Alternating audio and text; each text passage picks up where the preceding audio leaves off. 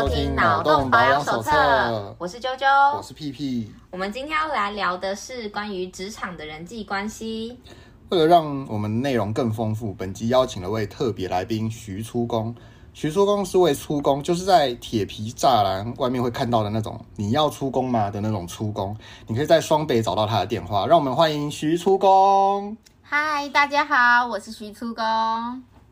我们今天要聊的是职场的人际关系嘛，那很开心可以邀请到徐粗工来到我们的现场。我先说说看我的想法好了。我们如果说到上班很痛苦的时候，其实我相信有很多的人他是觉得说是因为人际关系的问题。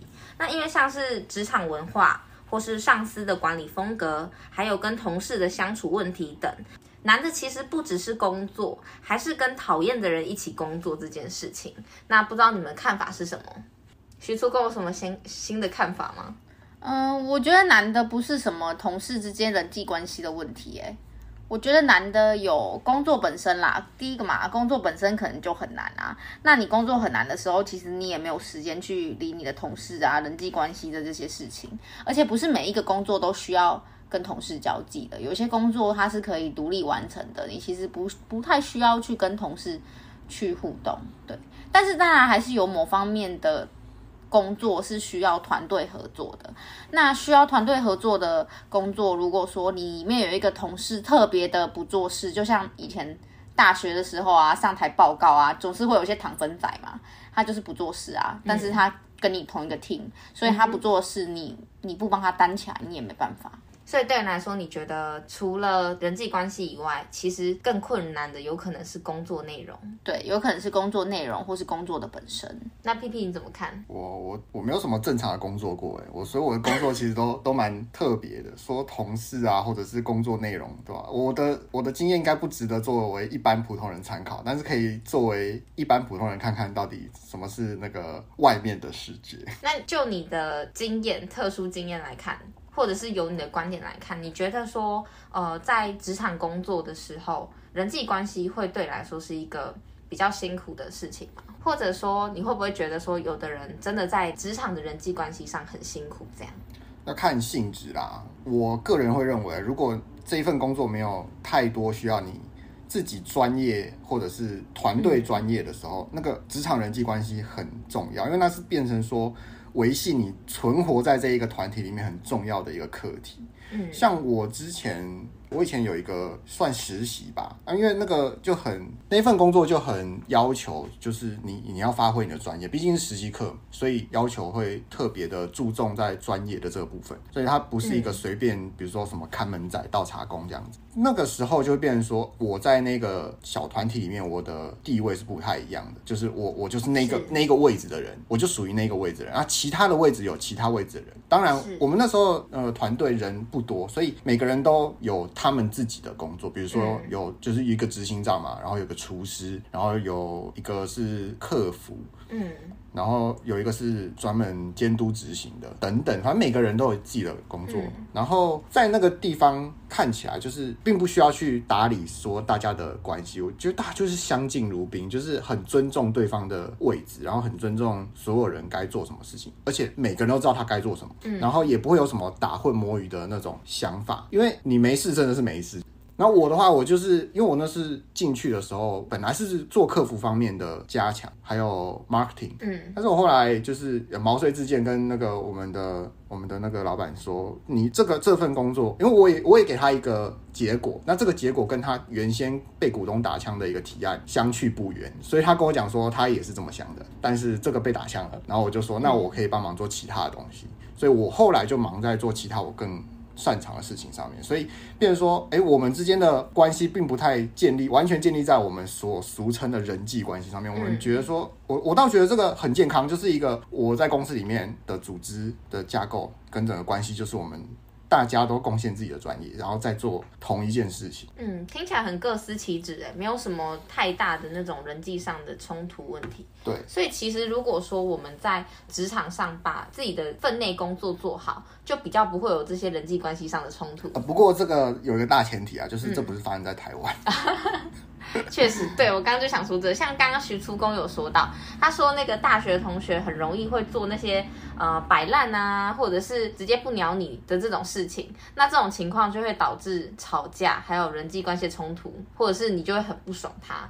那徐初公，你有没有什么看法？就是关于这种人际关系，或是你有什么个人经验？其实我觉得吧，因为我从事过很多不同行业的工作，我觉得其实人际关系啊，如果你可以做得好，那在职场上非常加分。嗯，对不起，我打个岔。我觉得是不是徐初工你在人际关系上比较能够掌握好这一块，所以对你来说比较不是问题。因为我相信蛮多人其实对于人际关系他不是那么拿捏，也不是那么好。哎，对，我觉得我在人际关系这一块做的还不错，所以说我就算离开了那一个行业，离开那个职场，我还是可以跟同事保持一个不错的关系，嗯、还有一个联络。对，但是我只能说，嗯、呃，人际关系做得好会。帮你的这个工作的难度会下降。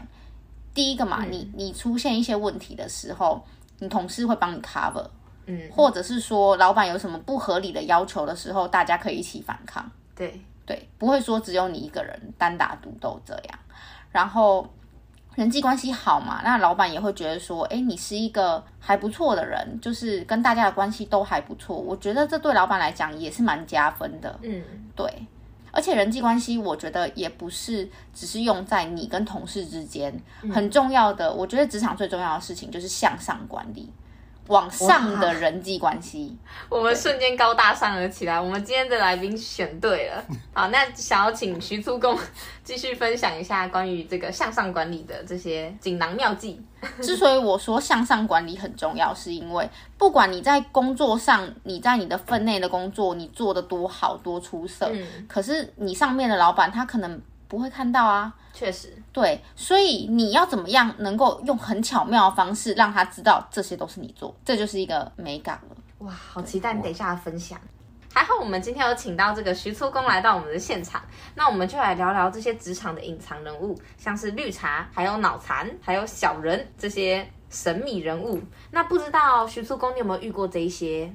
讨厌的角色，我相信大家应该都会遇到吧。绿茶，哪个公司没有绿茶？我个人是全都男生。嗯，因为因为我好像比较少遇到这种情况啊，因为我可能经验比较少一点。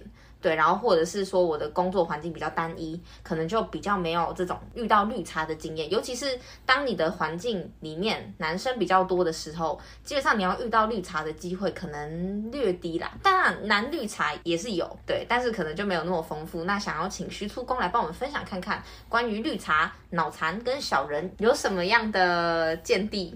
嗯、呃，我认为绿茶真的是每一间公司都会有的。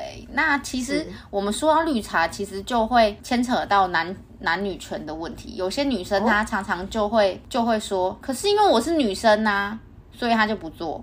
那这个算是绿茶的一种吗？嗯，我觉得这个要问问看屁屁，你怎么看？这个我觉得他只是个几百人而已。嗯，对，就是有些女生她会说，比如说搬重物嘛，好比搬重物的时候，女生她就会觉得说。可是我是女生呢，为什么我要搬叫男生去这样？可是我觉得现在可能，呃，尤其到放到现在，可能不会有人这么明目张胆的说这。对，我也觉得不会那么明显，很很不合时宜耶。就像在很久很久以前，我大学的时候就会有他，他是一个比较呃比较隐晦的，但是他会说他是一个站在有点稍微那种 leader 的位置，他不是一个呃。总领导啦，但他有点像队长 leader 之类，那他是比较中间中中间阶层的领导嘛，然后他会很不经意巧妙的主张男生去做事，然后哦男生要去做这些事情哦，哦男生要怎样怎样怎样哦，哦你们要让女生用比较轻松的方法度过这个难关，他会主张这件事情，然后、嗯、然后讲的一副理所当然。然后他本身呢，而且如果这种事情是男生出来讲，然后我们会觉得说，有一部分人可能会觉得说绅士，有一部分人可以会说，就是你就是一个想自以为是的白马王子，对之类的。那这样的话就是会造人一点点反感，但是我们会很了解说，你就是想出风头嘛的那种感觉。可是这种话是有一个女生，而且。不忍直视，她是由女生提出来的，对。然后我会觉得说，那你现在是为谁在谋福利自己吗？嗯，我我懂你的意思，因为像是这种情况，应该是说，如果说今天他是有意识在做这件事，其实蛮可恶的，就是谋福利，为自己谋福利嘛。那如果说他是没有意识到这件事，他就是根深蒂固的觉得这件事情就是男生去做，那我们就应该问问看这个环境发生什么问题。对，不过这个太深沉了，我们可能等之后如果有机会，我们再开一集节目来聊聊。对，那我们接着呢来谈谈这个关于脑残的部分，你怎么看？徐粗工。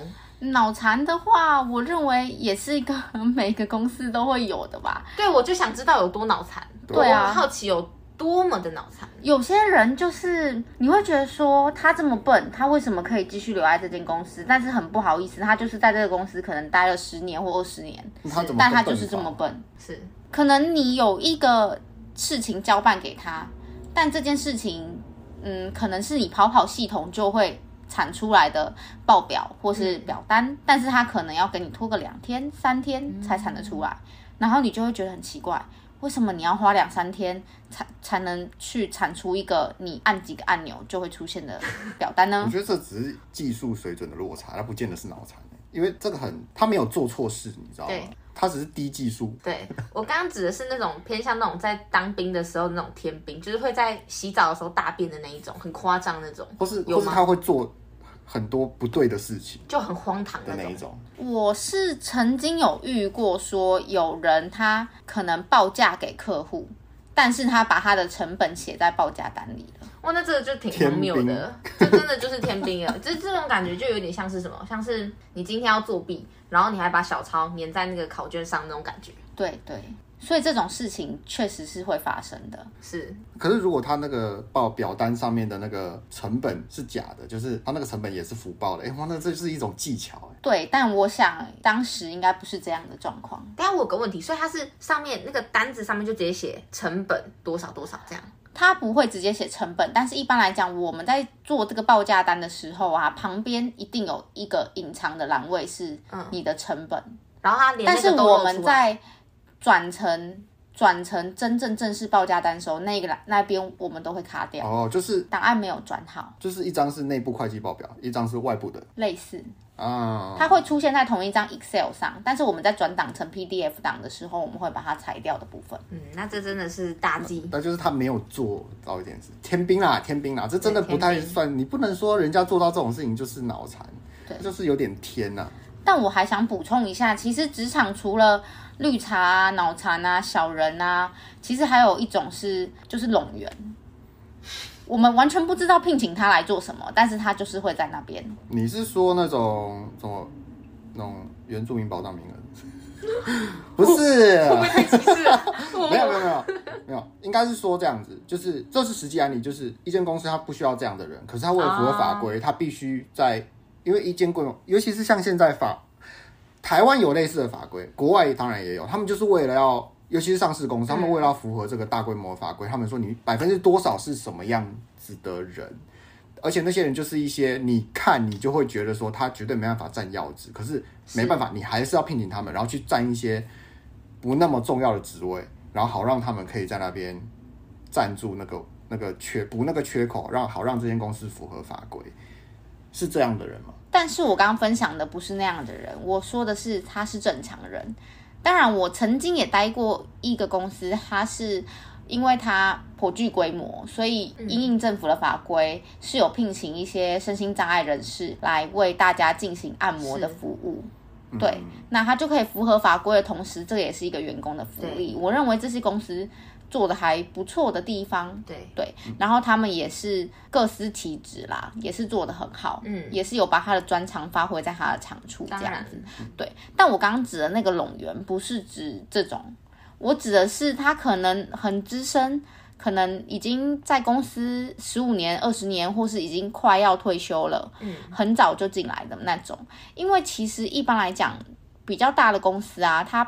比较会抗拒说去做一个裁员是这件事，或是说直接请他不要来了哦，比较少要付一大笔钱这样。对，然后会有一些劳资的纠纷，所以你就会发现说公司有一些冗员，就是他已经做很久了，可是你常常经过他的位置的时候，你看他在做什么？哦，他在看小说诶，而且他可能视力不太好，老花，所以他的字体特别大，你还可以看到上面写呃皇上，然后你就会觉得嗯。这个时间好像不应该做这件事吧？对我，我指的是这种冗员啊。对，所以基于法规那些，只要公司安排的好，他们其实是 OK 的。如果他们看起来像冗员，是是公司的问题。可是如果这一些人看起来像冗员，然后公司也不处理他，那你觉得是谁的问题？这就是公司的问题，还是公司的问题？公司的问题啊。那所以你觉得公司应该硬起来把他裁掉？我认为这种人他会让整个团队的风气不好。嗯，大家一起当冗员，大家一起。当你好比说今天我很忙，我我今天很忙，已经对啊出工嘛都做不完了。然后你旁边的人跟你领一样的钱，但是他在看小说，你是不是心里会觉得很过不去？那你会觉得说应该要同工同酬啊？我认为这是一个很好的议题，哎，同工同酬，对，我认为应该同工同酬。你认为应该同工同酬？对，所以你觉得他这样上课在不是上课，他上班在那边看小说，所以他应该领的比较少。我认为他应该不能领钱。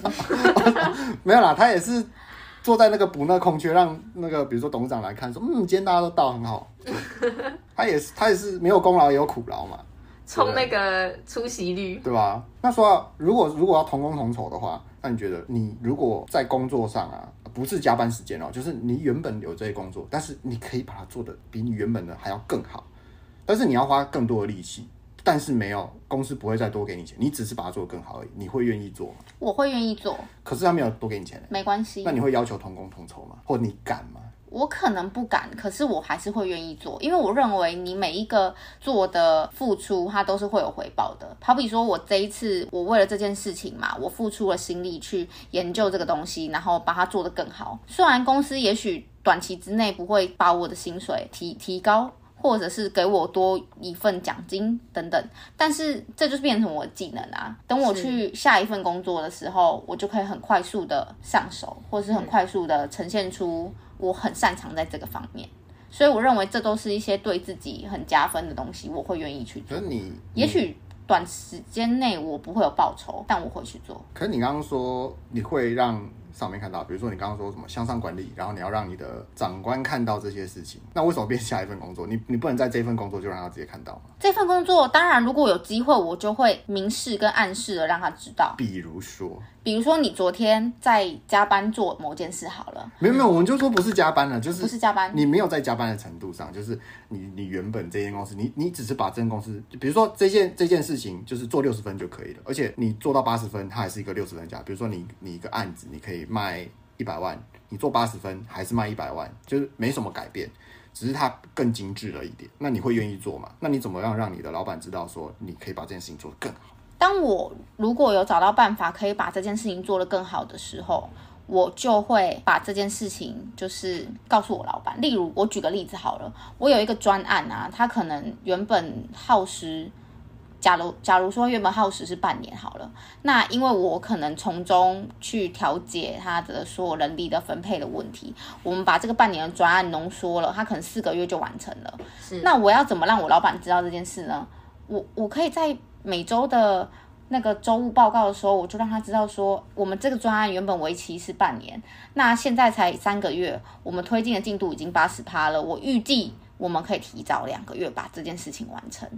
那是不是就可以让我老板知道说，哎，我应该是有很努力的在做这个人力的分配，所以我们才可以把这个专案缩短。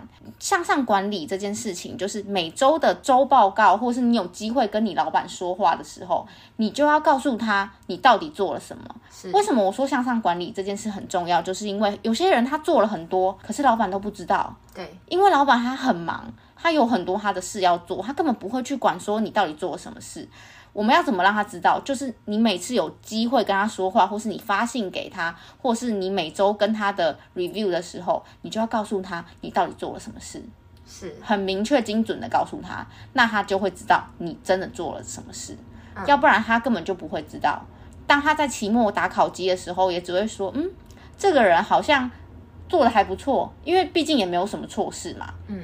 没有什么问题，所以烤鸡不会太差。可是你要说它有什么特色，老板可能也不知道。但如果你可以做到，你每周都有跟老板汇报你到底做了什么，然后又精简的方式的话，我相信老板他是会发现的。嗯，对，所以很感谢刚刚出工的分享。刚刚出工讲的其实有两点，第一点呢是我有看过别人这样说，他说，嗯、如果你想要升职加薪这件事情，其实你不能是一直想着说我就做我现在的本分，然后想要让上面的人看到说其实我是更有能力可以做得更好的，那是不可能的。你要先做到，呃，可能超出你原本能够做到的能力，例如说你做到一百二十 percent，然后呢，让老板看到说，哎，你是一个有价值的人，然后再让你。提升你的职位，我看过一个这样的说法，有点类似这种感觉。那第二点呢，就是当你要做向上管理的时候，其实方法不是只是你做得很好，还要让老板适时的去看到你做出的这些成果，然后有哪些亮眼的成绩，你要自己主动去提出来，而不是就只是呆呆的在那里埋头苦干。虽然说我知道有一些人觉得说，在中国的老传统里面，这种埋头苦做的事情是很。值得嘉许的美德，可是，在职场上可能就不那么吃香。那聊完刚刚的这些职场的事情的时候呢，我比较好奇的是，刚刚屁屁有说到嘛，在台湾职场可能就遇不到某些事情。我想要跟你们聊聊这些，就是是不是真的外国的月亮比较圆呢？要要看啊，哪一种月亮啊？比如说外国的 呃薪水，就是不不一定，大部分还是比较圆，但不一定。或是外国的物价，对不对？那这些都不好说。嗯，但是因为也不能说国外的职场环境是如何如何的好，因为要看你的标准。像你刚刚有说嘛，呃，什么传统的东方的美德是什么？内敛，内敛就是最棒的。你就是低头苦干，嗯、然后期盼有一天皇帝会点到你，对不对？那这就是这就是传统东方的。或者是华人的美德嘛，是。那在这个情况下，那你直接去跟你老板讲说，哦，你做的多好多棒，或者是或者是说，你在你的呃领域内哈，你主动提起说你可以做到哪些东西，或是说你想要改变你的你的位置，然后直接申请说，哦，我要我要从这个位置，我觉得我那个位置的工作比较适合，我可以把它做得更好，这些都是不被认同的嘛。尤其是在就是比较城府的思想的工作环境，比如说一些传统产业，对对啊，那他们其实很难让自己改变啊，毕竟他们活了大概可能快半个世纪、一个世纪以来，他们都是用那种方式执行的。是对。那反过来说，在在国外，他们也是一样，他们半个世纪、一个世纪，他们好几个世纪以来都是以另外一种模式执行的。他们并不是说他们突然之间开花了，而是他们开花了很久。他们接受过很多次的挑战，嗯、因为人家以前也是有国王的、啊，嗯、对不对？有有有皇帝啦，对不对？那在这个情况下，诶，为什么呃，很常常听到别人说国外的职场或是在国外赚钱比在台湾赚钱好？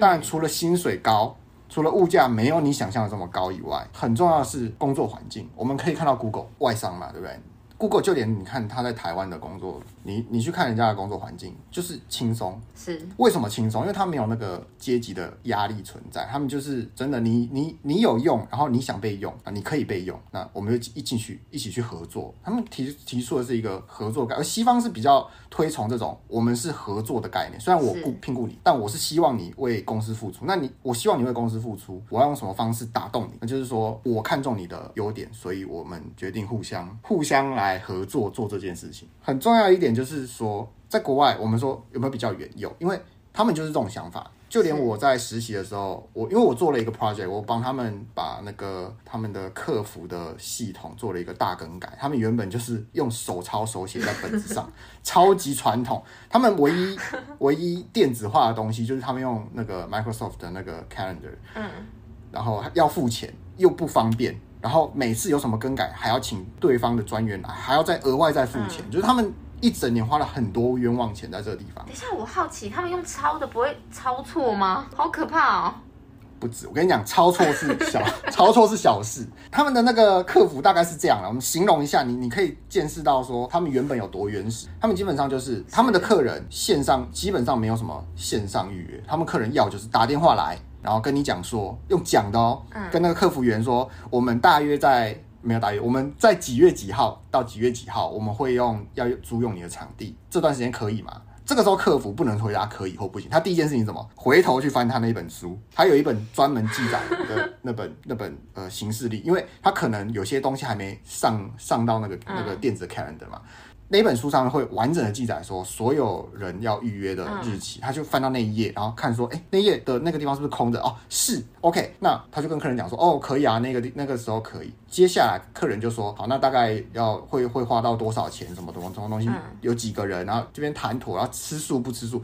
分完之后，好，全部都谈妥，然后那客服把这些全部记下来，好，都确保没有问题了。客人电话一挂，他开始整理资料，开始配房间，然后配完，然后整个整个完整的。这时候如果客人打电话来说啊，不好意思，我要改一下一点东西，他又要再重做一次，或者是其他另外一个。人他在他也打电话来，他就他就马上再去做同样这一整套流程，而且他每一次都是要重复查，到底哪一个时段是空的，到底哪个算可不可以？嗯，好，这件事情就完了。他们还有月结，就是我这个月要准备下一个月的食物，所以我要通知厨房去买食物。他们是有自己的中央厨房，自己煮东西的，所以厨房要知道说，哦，我下一个月我总共要准备几餐，我要准备什么样的食物。然后有没有吃素的，或是怎么样的？好，他要总结，总结怎么办？他就要把那个月所有的那个报表，可能现在已经在那个 Microsoft 的那有一个 Calendar 上面了。好，他要一个一个一个手动的去算，全部记完之后呢，汇集成一份手写的报表，嗯，给他厨房。然后如果在这一个月里面有一些变故的话，他还要再重算一次，再把那东西再给厨房。所以厨房其实很忙啦，他们只是说在这个客服的程序上非常的麻烦。然后我把它改进，说用全部电子化，就是客人打电话来，你直接用点的，就是知道说什么时候哪间房间是空的，什么时候可以订。然后所有人整理之后，月报是直接用电脑算，直接 send 给厨房，而且是厨房随时要调可以看。它是随时就是你改这边，然后你有改动，直接影响到下个月的话。你直接点一个 output，它就会重新刷新下一个月，然后厨房马上就知道了。然后我想说，我就我第一个就问说，你们现在用手写的，这样来得及吗？然后我就说，我可以帮你改进。那个客客服有两个，就是在忙这件事情，我可以帮你改进到客服只有一个，而且他会很闲。然后说好，所以我最后把把这个 system 做出来给他了。在这个这件之后呢，好，基本上如果你在台湾，你你做完这件事情，你今天嗯，假设。好，实习生你没有机会做这件事情啊。假设你是一个员工，你做完这件事情，然后你要离职了，你的老板会怎么想？你的老板会跟你好好那个吗？他一定会觉得说，靠，这么好用的人居然要走了。对啊，超好用的。他会觉得不平吧？他应该是想尽办法用最便宜的方法留下他。啊、嗯，而且台湾老板最擅长用的方式就是一哭二闹三上吊。对，说你你这样子，你留这个，他就算你做的东西。再好，他说你这样走了啊，谁来维护啊？没有人维护，那我怎么办？这样是我的损失哎，对，没错，他会觉得是他的损失。可是我跟你讲，在我个人经验，我那家公司，他那个我的老板，他那时候做了一个非常，他做了一件非常，就是我觉得说哇，怎么可能有这样的老板的事情？他第一件事情是说，嗯、屁屁，我知道你为这间公司做了很多，我知道你可以做的更多，但我没有办法开出足够的薪水留住你。嗯，他第一件思考的不是说我为什么不留下来。而是他自己知道做这件事情很贵，而且我是以实习生的价格超便宜。我记得那是我是那时候标准时薪的大概三折以下吧，然后我帮他做了一季。嗯，对。那他觉得说他知道他没有办法开出这个薪水，然后他推荐我，因为他以前在市政府上班，然后他就说推荐我说，那他可以帮我写介绍信去市政府，说我有这样的能力，希望他在那边帮我找到一个。一个工作，不过那时候因为我要离开那个市了，所以我就说啊，那没关系，那我就去另外一个市发展，这样子、嗯、太神奇了。我我觉得很棒哎，遇不到。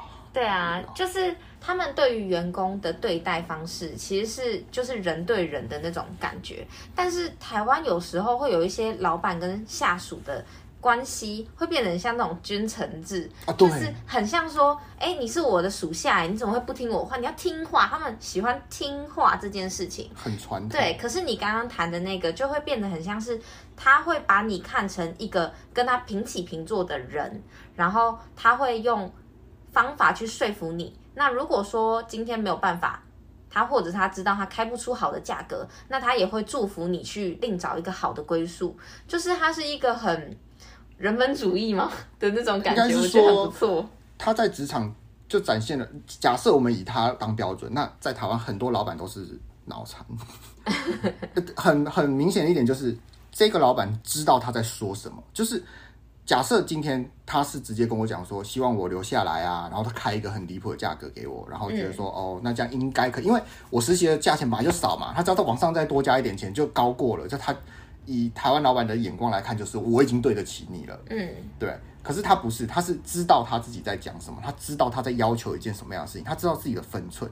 我觉得这是很难得的，因为在台湾很少看到。没错，尤其不只是在开薪水，在开工作内容的时候，真的很难很难很很难遇到那种合理的工作要求。嗯，就会觉得说，比如说小气店员好了，哦，你就领那个薪水，要人家做这么多事情，而且还一直加一直加一直加。对对啊，那不知道出工你会不会介意这种事情？对，因为我们刚刚比较了这个台湾跟那个外国职场，我们不是要臭台湾职场，只是真的台湾还有一些地方可以改进。那我很好奇，出工你有什么向往的工作环境吗？你有什么想法吗？当然，我觉得如果像刚刚屁屁提提到的那个环境啊，老板他懂得分寸在哪里的职场环境，当然我是觉得最好。可是如果没有遇到的话，嗯、我只能建议大家啦，工作就是先选择再努力。因为你要先选择一个值得努力的工作，嗯，你再去做，我认为是比较恰当的方式。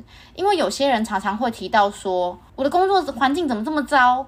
我好讨厌我的老板，我讨厌我的同事，我讨厌我的工作。那你为什么不想想看？你先选择一个你觉得还不错的环境，还不错的老板，之后你再去努力呢？而不是觉得自己有很大的才华。很大的抱负，可是你的老板怎么样怎么样，所以让你无法发挥。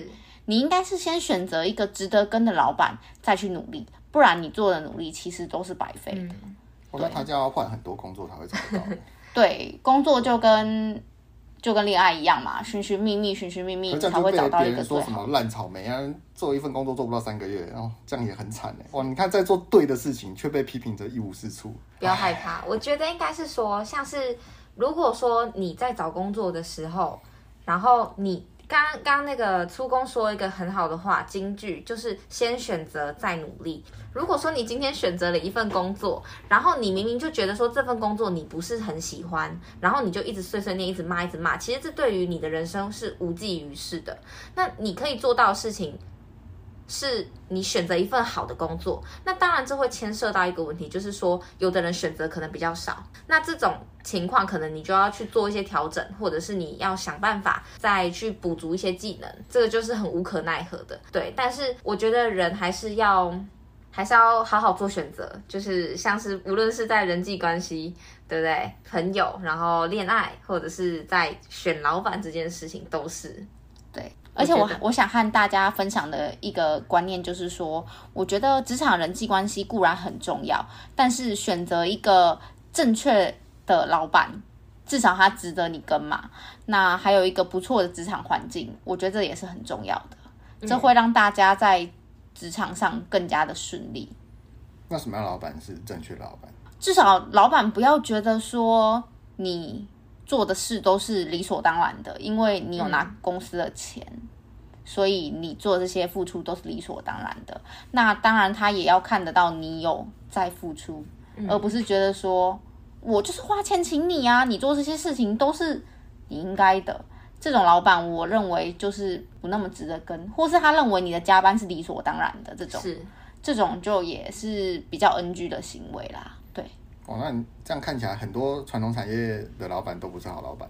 可能不那么好，但也许他会在金钱上弥补你的一些损失。对啊，可能那些前面抱怨什么老板、抱怨同事、抱怨环境，哎，他没有抱怨他的薪水。对啊，他可能是钱领的比较多，所以就不抱怨。还差这个部分，或是或是他钱领的其实也没有很多啦，是被渲染的说好像哦你领很多哎、欸，其实他没有领很多啊。还有一种，还有一种我知道，就是一直抱怨，然后说哦我们公司怎样怎样，然后然后就是要别人包他说拜托，可是你们年终领多少哎、欸？可是你薪水那么高哎、欸，然后他就、嗯、没有啦，拜托很辛苦好不好？你不知道我们工作多多忙多累。臭长龙。哎哎没有没有没有臭谁哦，嗯，逼掉逼掉。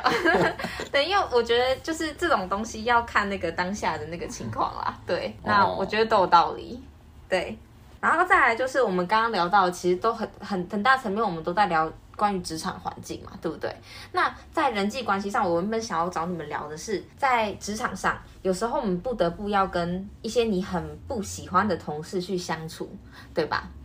那这种情况就会让人觉得心很累。你们的确是啦，我同意，因为我曾经在某一个职场的时候遇到一个人，我非常的不喜欢他，是他也不喜欢我，但我们却要一起工作。你好像在唱歌哦，我不喜欢他，他也不喜欢我。OK，抱歉，继续。对，就是这样。我不喜欢他，但是我们还是得一起在一个环境里。然后甚至老板还指派我要，因为我比较我是比较资深的员工，嗯、所以老板还指派我要带他上手。嗯，但他年纪比我大，所以他觉得、嗯、我为什么要听你一个年轻人在那边说什么啊？嗯，对，他不想听我说，但老板说我要教会他，于是呢就形成一个我在教一个不想学的学生。是，对。就非常的过程是充满的充满崎岖啦，对，当然最后他也没有学好，最后也走了，走了听起来好重，好。对，就是离开了这份工作，了解，对，OK，所以我们可以看到说跟同事相处真的非常非常的重要。那我很好奇的一件事情就是。想问问看你们对于职场恋爱的看法。又来到我们恋爱小环节了。哎、欸，也也不是恋爱小环节，因为我前阵子看了一部韩剧。那我想跟你们分享一下，嗯、也听听看其他人的看法。那这一部韩剧的话，如果观众有兴趣，可以去看看，它叫做《爱情的理解》。不过我建议大家可以直接去看那个浓缩版，因为它的步调非常非常的缓慢。它的剧本是还不错的，很值得人去深思。但是那个编剧让这个剧情的发展的进度实在是太缓慢了，会让人觉得很累，因为它是沉重的剧情，然后又很慢，你就会觉得。有点不耐烦，对，那它的剧情是这样的，那个女主角她是一个长得超级无敌暴政的一个女生，嗯、对，就是很女神级那种，然后在那个银行工作，那她有多漂亮呢？漂亮程度就是只要是男性，你进到这个银行，你一定会爱上她。太夸张了，对，就是你一定会喜欢他，你会有好感，类似这样。哦、对对对，你一定会有。就是他的身边周围是发光的。是是是是，就真的很漂亮，因为本身那个那个演员也很美。哦、对，然后这个男生呢，他就喜有一个男生，他就喜欢上他了。嗯。他是新进职员，算后辈，但是因为他有读大学，所以他的那个升升等的会比较快，这样。对，然后他也喜欢了这个女生。那这个女生呢，她在这个银行工作的时候，里面还有一个保全，那个保全她的身家就没有那么好，所以她才会在里面只当保全嘛。对，那我没有要谈里面的什么错综复杂的那个什么三人剧情，我要谈的就只有最后呢，这个女生跟这个保全在一起了。可是他们在一起之后呢，女主角我要爆雷喽，各位如果想看的话，注意一下，回避，回避，对，回避一下。这个女主角呢，他不想跟这个保全在一起了，那他用的方式呢，就是假装跟他们银行的另一个职员呢上床，然后录下他们的那些对话，之后呢传给这个男生听，这个保全听。那这个保全听了之后，他就整个炸怒，他就冲到这个银行去，然后揍了那个男的一拳，然后搞到整个银行就是臭掉啊，就丑闻满天飞，还被人家录下来。最后这个保全当然是辞职走路。那我想要讲的就是，在职场上，如果谈职场恋爱，如果说你们今天都安安分分的谈恋爱，那当然没事。但是如果说今天有一些不开心的事情，很容易就会变成说有一个人必须得走，因为你可能待不下去啊，你看到他你就斗多啊，或者是你们是因为很不舒服的情况下才分手，甚至是劈腿，这种情况根本就不可能在两个人好好的待在同一个环境。那你们怎么看这件事情？我认为的确是啦，因为在职场上，职场恋情这种事情，当然你们讨好交往，那一定是没有问题的。是，但是分手后，你每天都要进这个办公室看着这个人，那提出分手的那个人也许无所谓，但是被留下来的那个人，他心里肯定很不好受。那连带的他可能工作的时候情绪不好，表现也受影响。是。对，所以我想老板也不会很希望有办公室恋情这件事。是当然，如果他们可以修成正果，那没有问题。OK，对，我也是有在职场遇过，有职场恋爱过吗？呃，我没有，我本人没有在职场恋爱过啦。但是我的职场中是有夫妻一起都在这个部门工作的。哇塞，对，甚至是也有，而且还蛮多的，就是那种比较资深的，那他可能。有夫妻同部门的，也有夫妻不同部门的。等一下不是没有选择，是不是一定要选一个同一个圈子里面的？对啊，是怎样只能在里面挑哎、欸，在碗里挑。但没办法啊，因为你知道，出来工作之后，你能社交的时间就剩下每天的那八个小时，是好吧？上班时间，所以不小心就这样了。确实对，这样。对啦，有可能。那 P P 你怎么看？我哦。我以前在机场的免税店工作啊，啊，那个时候就是因为很多留学生，他们比较想要去机场工作，是因为要求不多，而且薪水给很高。因为他机场你在机场工作一定会经身家调查，所以你必须是干净人。那如果如果是不干净人是不能进去的，所以他要求比较高嘛，所以他开出的薪水也比较高。所以是，而且你是学生，你你要你拿到什么案底，你都可以去留学，你当然是干净的，所以他们就比较容易通过。那那时候就是你看学生就是血气方刚的嘛，然后那时候就会有呃，我我的工作的地方比较多华人跟韩国人，然后少数的日本人，然后夜班都是印度人，因为印度印度人喜欢赚钱，没有，这是刻板印象，不是因为夜班钱比较多，嗯，然后大部分都是学生，他没办法去夜班，然后又白天去上课嘛。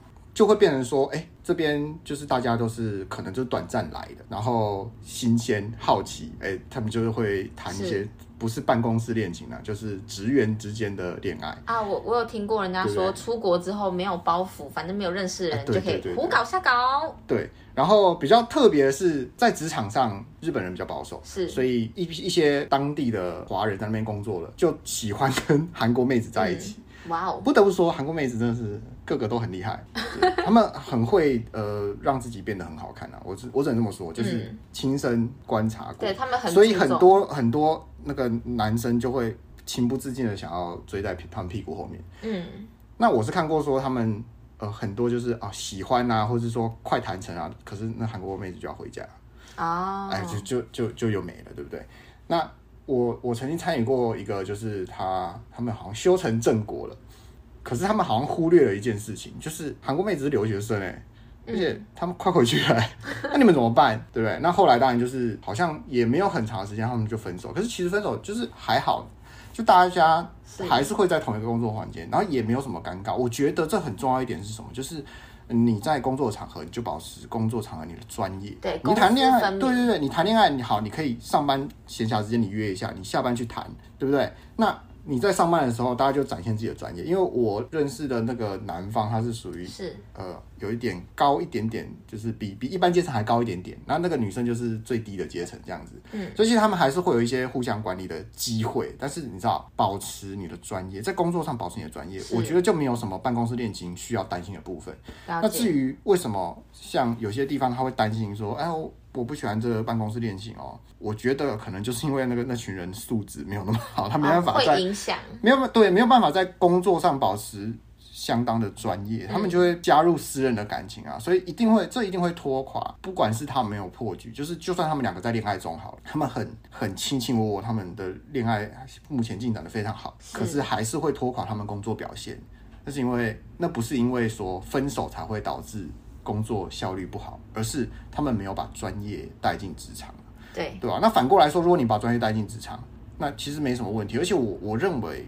以现代你在一个比较不传统的职场，就是大家真的是以能力竞争，然后非常激烈，你是有考级的，然后你你必须高度展现你的专业的地方来讲，那办公室恋情真的没办法影响你太多，因为你会更 care 的是你的薪水，因为你如果一拖垮你的表现，你的业绩就下降，你的你的 KPI 下降，你你领的钱可能就没有以前那么多了。对吧？那那这样的话，反而没有那么好担心办公室恋情啊。所以我觉得 OK 啦。毕竟你在台湾，你如果进了职场之后，你的社交圈真的变得超小。你不办公室恋情哦，难道台湾生育率就这样不见了吗？了解。对啊。是啦，我觉得这很重要。就是如果你足够专业的话，不要让你的私人情感去影响到你在公司上的表现。但我相信有时候情感的那种宣泄是很情不自禁的。你看到的人就想要把他杀掉，或者是你就想要。